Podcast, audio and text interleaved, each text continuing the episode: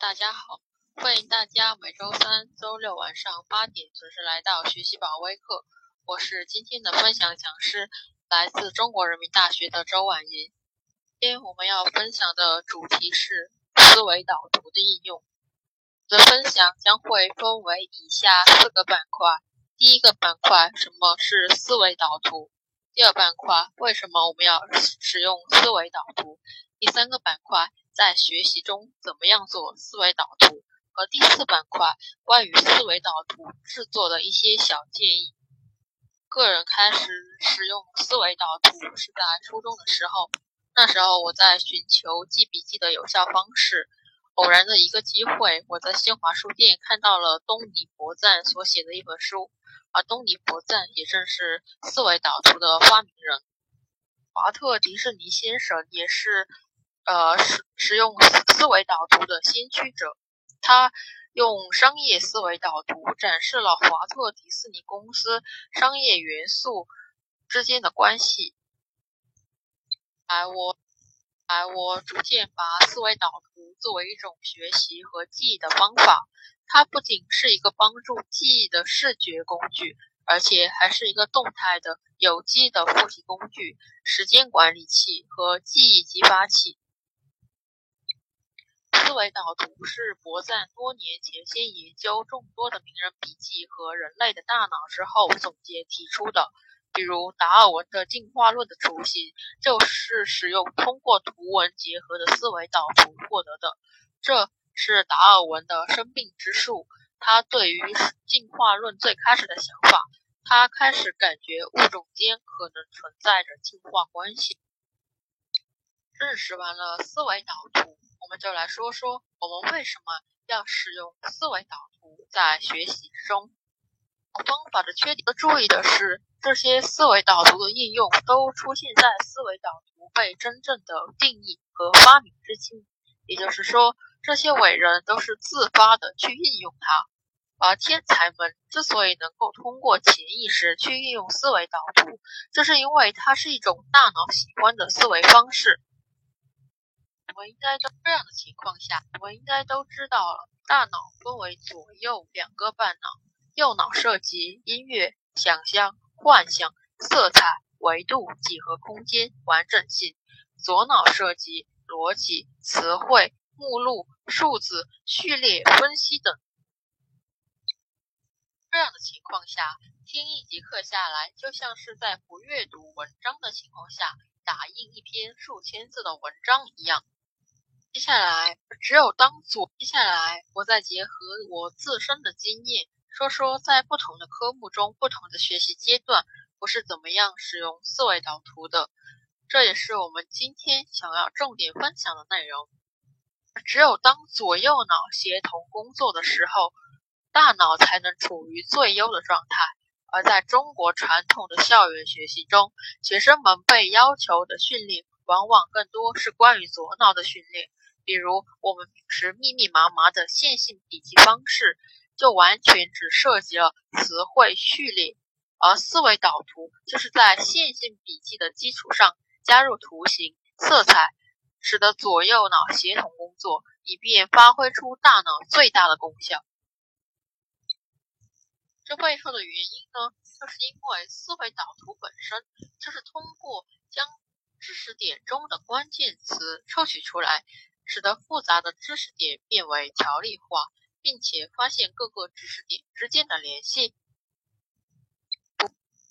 图形和色彩会使得笔记看起来不如线性笔记那样枯燥。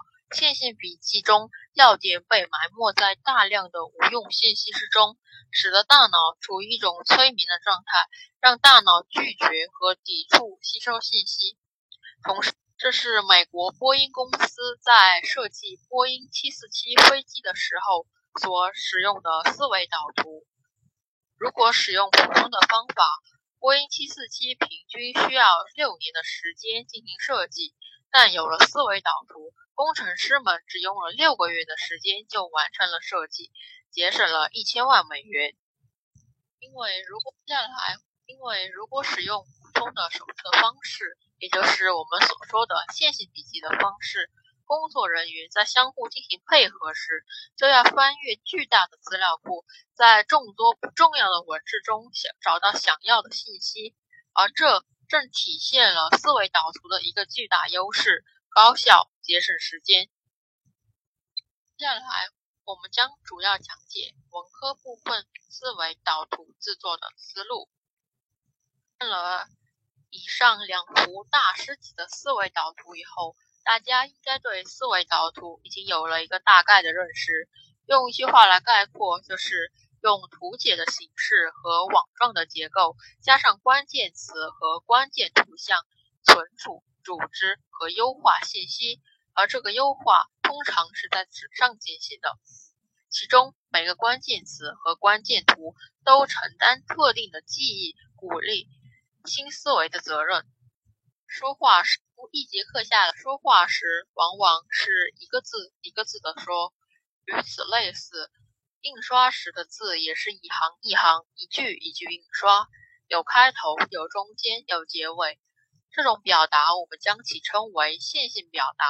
在小学、初中、高中，我们都被鼓励使用这种句子加标点的方式记笔记。一节课下来，你似乎在书上记下了麻麻密密密麻麻的笔记，但如果问你这节课到底讲了什么内容，你可能无法清楚的回答，因为你的注意都在了抄笔记上，而老师说了，老师说什么你就记什么，而根本没有时间去消化。和理解老师所讲的内容。第二一点，有有些同学可能会觉得，只要我先把老师所说的记下来，之后再找时间复习就可以了。但事实上，如果我们采用的是线性笔记的方式，那么笔记的量可能变得非常非常巨大，结果就是笔记记笔记的人不愿意回头去参考它。而思维课下，而思维导图就不是盲目的复制所有老师讲过的内容，它是一个选择的过程。它在用最少量的词语总结最大量便于回忆的信息，并且制作思维导图的过程也是一个反复思考课上内容的过程。它将被动的听讲转化为主动的思考。学会思维导图这个工具。能够帮助学生培养主动思考的学习习惯。课下重新整理思维导图好，还是课上直接制作思维导图好呢？后者可能会对听课有影响吗？相信很多家长会有这样的疑虑，因此建议新手课后整理，已经熟练的可以在课堂上直接制作。先可以第四点，先可以明确的是。无论是在预习、复习，无论是文科还是理科，都可以合理的使用思维导图。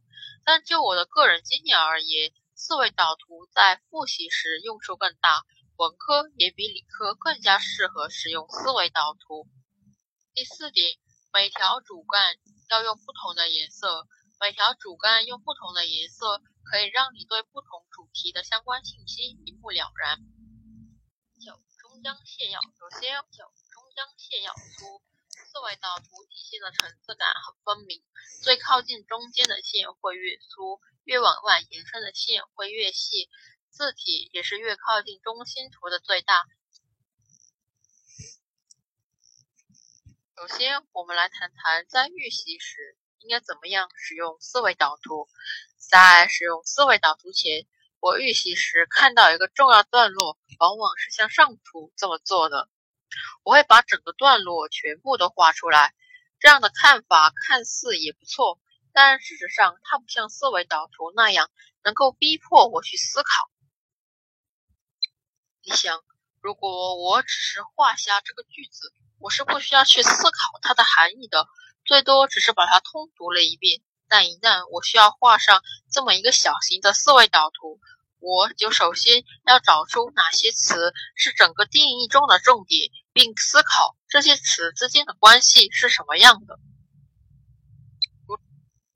除了自己手绘之外，网上目前也有各类网站、App 提供思维导图的电子版制作。